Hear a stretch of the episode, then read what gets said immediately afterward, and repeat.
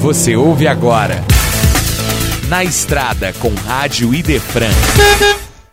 Convidado de hoje, Arthur Valadares. Olá, amigos da Rádio Idefran. Hoje o Na Estrada com a Rádio Idefran inverteu os papéis. Em vez da gente sair à estrada em busca dos nossos palestrantes, hoje o nosso palestrante visitou a nossa cidade. Estou aqui com o Arthur Valadares, ele está aqui em Franca, no 48º mês de Kardec, evento promovido pela USA Intermunicipal de Franca, e tenho o prazer de tê-lo ao nosso lado. Tudo bem, Arthur? Prazer estar aqui com você. Bem, graças a Deus, para mim é uma alegria estar aqui, sempre uma imensa felicidade poder estar aqui em Franca com vocês.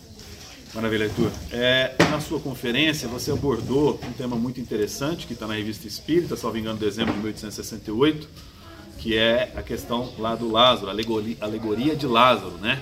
E aí existe uma, uma psicografia, uma comunicação, na qual o Espírito diz que todos nós temos um pouquinho de Lázaro. Gostaria que você explicasse um pouquinho para os nossos amigos da Na Estrada com a Rádio Defran, como é que foi esse, esse raciocínio que você desenvolveu. É uma alegoria né, muito interessante que o Espírito Lamennais nos traz, em relação ao mundo como um todo, que ele compara ainda à condição de Lázaro, ou seja, o um mundo em que ainda predomina o materialismo, em que as criaturas ainda vivem muito voltadas para a matéria, ele se assemelha à figura de Lázaro, que estava ali todo atado, né, com o sudário sobre o rosto, naquela caverna, ou seja, tão estreitamente colocado, quando a vida esplende de maneira tão bela fora dessa caverna, que seria um símbolo da espiritualidade, do, do conhecimento das questões espirituais. Então, o Espiritismo ele vem justamente para nos ajudar a vermos o quão Lázaros ainda somos, ou seja, o quanto nós ainda vivemos só para a matéria, para que possamos cada vez mais descobrir a vida real, a vida imortal a ser desenvolvida com Jesus e com o Espiritismo. No livro Pensamento e Vida, Emmanuel traz a definição de trabalho-ação e trabalho-serviço. Explique para a gente um pouquinho a diferença entre trabalho-ação e trabalho-serviço que o Emmanuel traz no livro Pensamento e Vida. Essa é uma diferenciação muito importante porque às, às vezes a gente confunde progresso espiritual com excesso de ação, com excesso de movimento, com excesso de trabalho. Mas não necessariamente. O espírito pode trabalhar muito, mas com interesses voltados só para questões materiais. E isso não necessariamente não, é, não o tornará melhor. Né? Um exemplo que nós temos é o livro Voltei, de Irmão Jacó, que é um livro muito interessante, ele que foi muito ativo, inclusive dentro do Espiritismo, trabalhou muito, é, trabalhando em grupos mediúnicos e tudo mais, mas chegou no mundo espiritual percebeu que não estava tão iluminado quanto imaginava. Por quê? Era muito ainda trabalhação, mas sem aquele processo de renovação interna, de mudança íntima que o trabalho renovação, ou melhor, o trabalho serviço apenas proporciona, que é aquele que envolve também sentimento, interesses mais nobres, buscas mais sublimes naquilo que a gente faz. Então temos que diferenciar para que a gente não caia simplesmente num ativismo sem alma, sem intenções nobres, sem propósitos realmente mais transcendentes. Estamos em período de campanha eleitoral. Brasil está dividido entre duas correntes de pensamento e evidentemente que isso refletiria dentro das religiões. E claro, o movimento espírita não passaria ao largo disso. E nós temos vendo, principalmente em grupos de de WhatsApp, de Casa Espírita, irmãos se manifestando politicamente, mas também não está respeitando a opinião alheia, né? Além dele votar em determinado candidato, ele quer convencer o outro a votar no seu próprio candidato. Evidentemente que a partir daí existe um acirramento de ideias que acaba até saindo um pouquinho do controle. A pergunta que eu faço para você é o seguinte: essa dificuldade em respeitar a posição alheia a gente pode buscar lá na questão 903 do Livro dos Espíritos, quando Kardec perguntou qual é o, o, o, entre aspas, a falha, o defeito mais, mais forte ou principal, né? A espiritualidade respondeu que é o egoísmo, né? O egoísmo é inimigo da caridade, da justiça e do amor. Essa falta de é, é, caridade em entender ou até aceitar a posição alheia passa necessariamente pelo egoísmo humano? Eu me lembro de uma mensagem de Emmanuel no livro Fonte Viva chamada A Cortina do Eu, em que ele diz assim que às vezes, até nas expressões mais nobres, nós ainda percebemos as marcas do egoísmo em nossa vida. Por exemplo, nas pessoas é, que nós amamos, muitas vezes nós ainda não as amamos, mas amamos o quanto elas refletem de nós. Porque às vezes uma pessoa que é querida, mas ela começa a seguir caminhos completamente contrários aos que pensamos, adotar posturas ou ideologias bem diferentes da nossa, parece que aquele amor diminui. Por quê? Nós não amávamos ela ser, nós amávamos o que vimos de nós nela. Então essa que é a cortina do eu. E esse é o grande desafio para nós enquanto espíritos, seja nessa questão política ou quaisquer outras questões. Realmente descobrir o que é amor, o amor que o Cristo ensinou.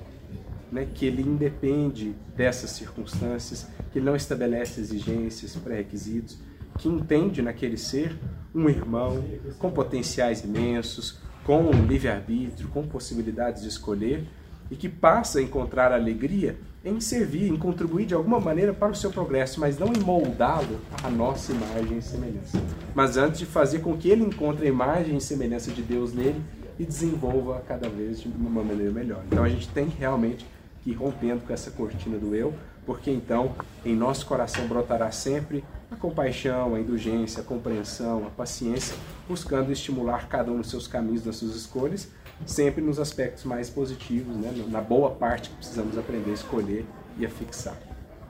Agora uma pergunta até um pouco mais pessoal. O pessoal admira muito a sua linha de raciocínio, o aprofundamento das suas, das suas digressões, dos seus, das suas reflexões. Quanto tempo por semana, se a gente pegasse, assim, pudesse medir em horas, você se dedica ao estudo a leitura para que quando você tem a oportunidade de fazer uma conferência, participar de uma entrevista, você expõe os seus, os seus, a sua, a sua, o seu estudo, né? Quanto tempo que o, que o Arthur Valadares estuda e, e, e, medita a respeito da, da, da doutrina espírita? Olha, é, é, variável ao longo da semana, mas eu diria que tem um, sim, um período fixo. Eu não saberia somar aqui exatamente ao certo, mas todos os dias pela manhã eu sempre tento reservar ali cerca de uma hora para os estudos são os estudos matinais, que eu revejo ali estudos da revista espírita, as obras básicas, questões do evangelho. E depois também a parte da noite, aí é o momento que eu deixo, e aí a depender do dia da semana, é o momento que eu tenho mais para preparar as palestras, para estudar mais espe especificamente um determinado tema, de modo que uh, não saberia somar aqui ao certo, mas sei lá, umas 30, 40 horas, talvez, pelo menos, por semana de, de estudo, de busca, né? E aí, naturalmente, vai surgindo determinados assuntos, o tema, você vai vendo tanto que vai se tornando mais natural, espontâneo, você consegue buscar na hora de uma fala, de uma exposição. Claro que há também um trabalho específico de preparação de cada exposição, mas é, é isso, é, é aquilo que Emmanuel diz, né? A disciplina é sempre o nosso caminho de trabalho, de ampliação de possibilidades de serviço com Jesus. Nós tivemos a primeira revelação com Moisés, a segunda revelação com Jesus, Terceira revelação, a doutrina espírita. Para a gente poder finalizar essa entrevista. Haverá necessidade de uma quarta revelação, então?